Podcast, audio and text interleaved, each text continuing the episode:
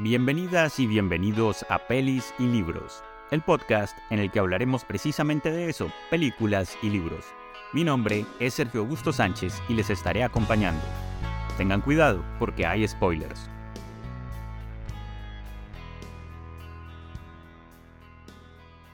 El capítulo de hoy es un capítulo especial, y no por especial tiene que ser optimista. Vamos al capítulo. Hoy vamos a hablar de una de las historias más repasadas en Occidente, un relato o metarrelato si se quiere, que forma parte de la memoria de casi el 100% de la población. Desde la historia bíblica hasta la historia de Kevin McAllister que lo dejaron solo en la casa, pasando por el señor Scrooge, o el nacimiento del anticristo en Madrid, o la historia de John McClane caminando sobre cristales rotos en el edificio Nakatomi, y sin olvidar la historia de un anciano omnipotente que todos los años reparte regalos a los niños que se portan bien y carbones a los que se portan mal, hoy vamos a hablar de la Navidad.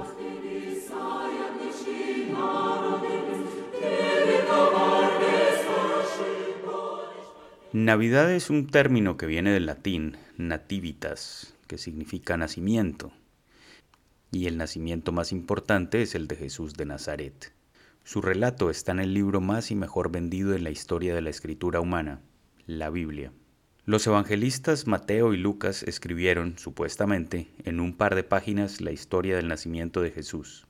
Y es por eso que 1980 y tantos años después, usted y yo celebramos o padecemos todos los años en diciembre la Navidad. La historia es sencilla, pero tiene muchos de los grandes elementos de la narración y de la tragedia occidental. Y va más o menos así. Y, y ojo que esta es una descripción laica, que no soy religioso ni pretendo hacer interpretaciones religiosas de ningún tipo aunque este disclaimer no sirva de nada cuando me estén llevando a la hoguera, pues yo prefiero hacerlo. Entonces decía que la historia va más o menos así. Dios, la entidad suprema y todopoderosa que creó el universo y a los humanos a su imagen y semejanza, todo eso pasó en capítulos anteriores, ha decidido hacerse humano y relatan Lucas y Mateo que esto es lo que sucede.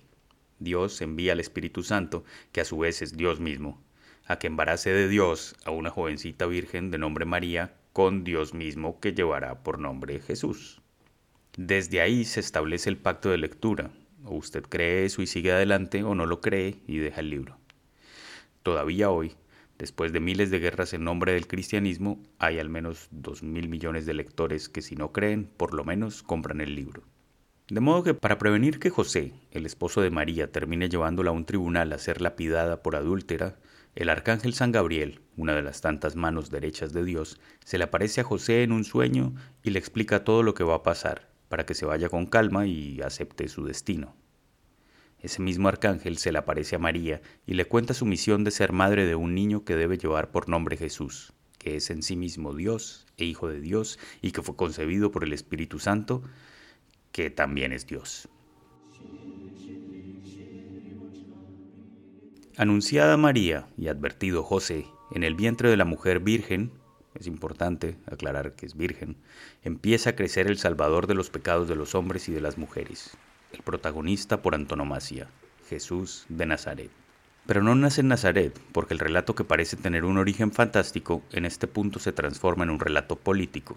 Ojo que todo esto pasa en tres páginas para los que creen que una novela que no tenga 300 o 1000 páginas no vale la pena y se transforma en relato político cuando el emperador romano Augusto César quiere empadronar a todo el pueblo judío que está bajo su mando. Ah, sí, Jesús, María y José son judíos y viven en Nazaret, que es una ciudad de Judea que está bajo el dominio del imperio romano, que era en sí mismo el mundo occidental para el tiempo en el que ocurre este relato, que por otra parte es el año cero de la realidad suya y mía. No se puede ser más épico que esto. O se puede, pero estaría por fuera del canon y posiblemente inspirado en esta misma historia. Volvamos a la Navidad. Para darle gusto al César, cada quien debe volver a su ciudad de origen para el censo, un desplazamiento forzado que llaman, algo con lo que estamos familiarizados los migrantes y los que crecimos en países en guerras constantes y conflictos armados de todo tipo, o que simplemente hemos sido o somos pobres. María, José y Jesús, que van el vientre y a punto de salir a la luz, se encaminan entonces a Belén. Y acá hay una digresión importante. En otra parte, en el palacio del rey Herodes, el rey de los judíos, tres sabios de Oriente vienen siguiendo una profecía que le cuentan a Herodes, oído a la tragedia que se avecina. Los tres sabios buscan a un bebé que no es nada más y nada menos que el Mesías por el que el pueblo judío ha estado esperando y espera en la realidad suya y mía mientras caen bombas en Palestina. Los tres sabios de Oriente van a saludar al verdadero rey de reyes, el rey máximo de los judíos. Ajá, el bebé que en ese momento se encamina a Belén para que censen a su padre humano, José el carpintero. Herodes, que es muy astuto, escucha a los sabios y aunque para él es como escuchar que ha nacido el líder máximo de la oposición a su reinado, guarda la calma y deja seguir a los sabios. Eso sí, les pide que cuando saluden al niño vuelvan a pasarse por el palacio y le cuenten dónde vive, para que él también pueda ir a visitarlo, cuchillo en mano, que no había nacido entonces el primer rey, que quisiera renunciar a ser rey. Herodes muy astuto, pero no lo suficiente. Uno más listo les hubiese prestado una escolta militar para que repartieran saludos a diestra y siniestra y quemaran cualquier tipo de evidencia, que al fin y al cabo todo ese territorio desgraciadamente parece muy propenso a las llamas. María y José llegan a Belén, y allí María da a luz a Jesús en un pesebre, que fue el único lugar que encontraron. Lucas el evangelista dice que no encontraron lugar para ellos en el mesón, Casi dos mil años después, la historia ya va en que fueron puerta a puerta pidiendo posada y toda esa gente rancia de Belén lo rechazó. Pero, pues, vaya usted a saber. Jesús nace en ese pesebre y al tiempo los pastores son avisados por ángeles, que tanto los ángeles como los profetas y las visiones oníricas son muy importantes para resolver los vacíos de este relato, son avisados por ángeles para que vayan a buscar al niño en pañales y lo adoren y le ofrezcan abrigos, corderos, agua.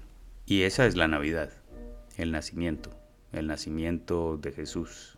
La imagen completa del cuadro es la de una pareja que tiene que dar a luz como puede en un pesebre en Belén por el capricho del líder de la ocupación, Augusto César. Y todo, repito, pasa en tres páginas, tres páginas del Evangelio de Lucas y quizás otras tres del de Mateo.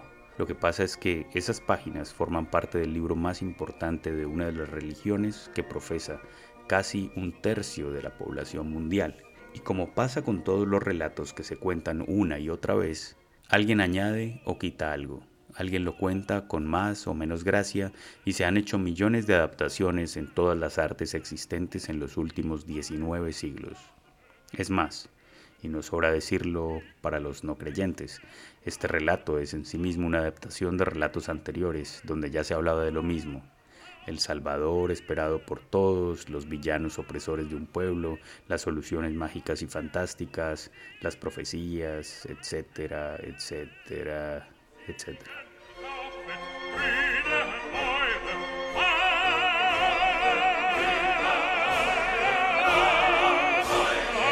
Ah, sí, y olvidé la conclusión trágica. Volvamos a Herodes. Herodes está en el palacio esperando el regreso de los tres sabios de Oriente y pasan los días y nada. En ese momento los tres sabios ya están de vuelta en sus casas en Oriente porque un ángel o una visión o un sueño les dijo que por donde Herodes no se volvieran a asomar. Así que hicieron el detour por otra parte del desierto y se fueron a su casa. Sabiéndose burlado, Herodes piensa seguramente que debió haber enviado una escolta militar para que hiciera el trabajo, pero pues no lo hizo. Posiblemente por ahorrarse unos recursos o por lo que fuese, quiso ser astuto y resultó burlado. Pero como buen monarca, y en especial en ese entonces, termina haciendo una inversión mucho más grande y sangrienta. Decreta que pasen a cuchillo a todos los bebés que hayan nacido por esos días en los que supuestamente nació el supuesto rey de los judíos y usurpador de su trono y la soldadesca obedece a su rey. Toda una generación perdida para siempre. ¿Y Jesús? Jesús en Egipto, porque un ángel se le apareció en sueños a José y le dijo, se van para Egipto hasta nueva orden. Y así concluye esta parte del relato de Jesús de Nazaret que realmente es de Belén, pero que eso no tiene mucha importancia porque lo importante es su origen divino y su misión sacrificarse por los pecados de hombres y mujeres para que Dios, que es el mismo, les perdone. Pero todo eso pasa en capítulos posteriores, en los que el emperador romano, su ejército y sus gobernadores tendrán un papel importante. Los ángeles ya no tendrán tanta importancia como los milagros hechos por la mano de Jesús, y Jesús reunirá a su propio ejército de obreros, pescadores y políticos rebeldes, y en el que la monarquía de Israel y sus soldados seguirán teniendo un papel importante como antagonistas. Pero pues la Navidad es solo acerca de su nacimiento en Belén. Eso en el relato bíblico. La realidad es más confusa y difícil de asimilar, en especial si uno piensa dónde está ubicado el relato bíblico, en una región donde todavía emperadores y reyes mandan ejércitos obedientes a diezmar niños que deberían estar en sus casas disfrutando de la cena navideña. Relato y metarrelato. Muchas gracias por acompañarnos el día de hoy. Estaremos con ustedes en una nueva peli o en un nuevo libro. Hasta entonces.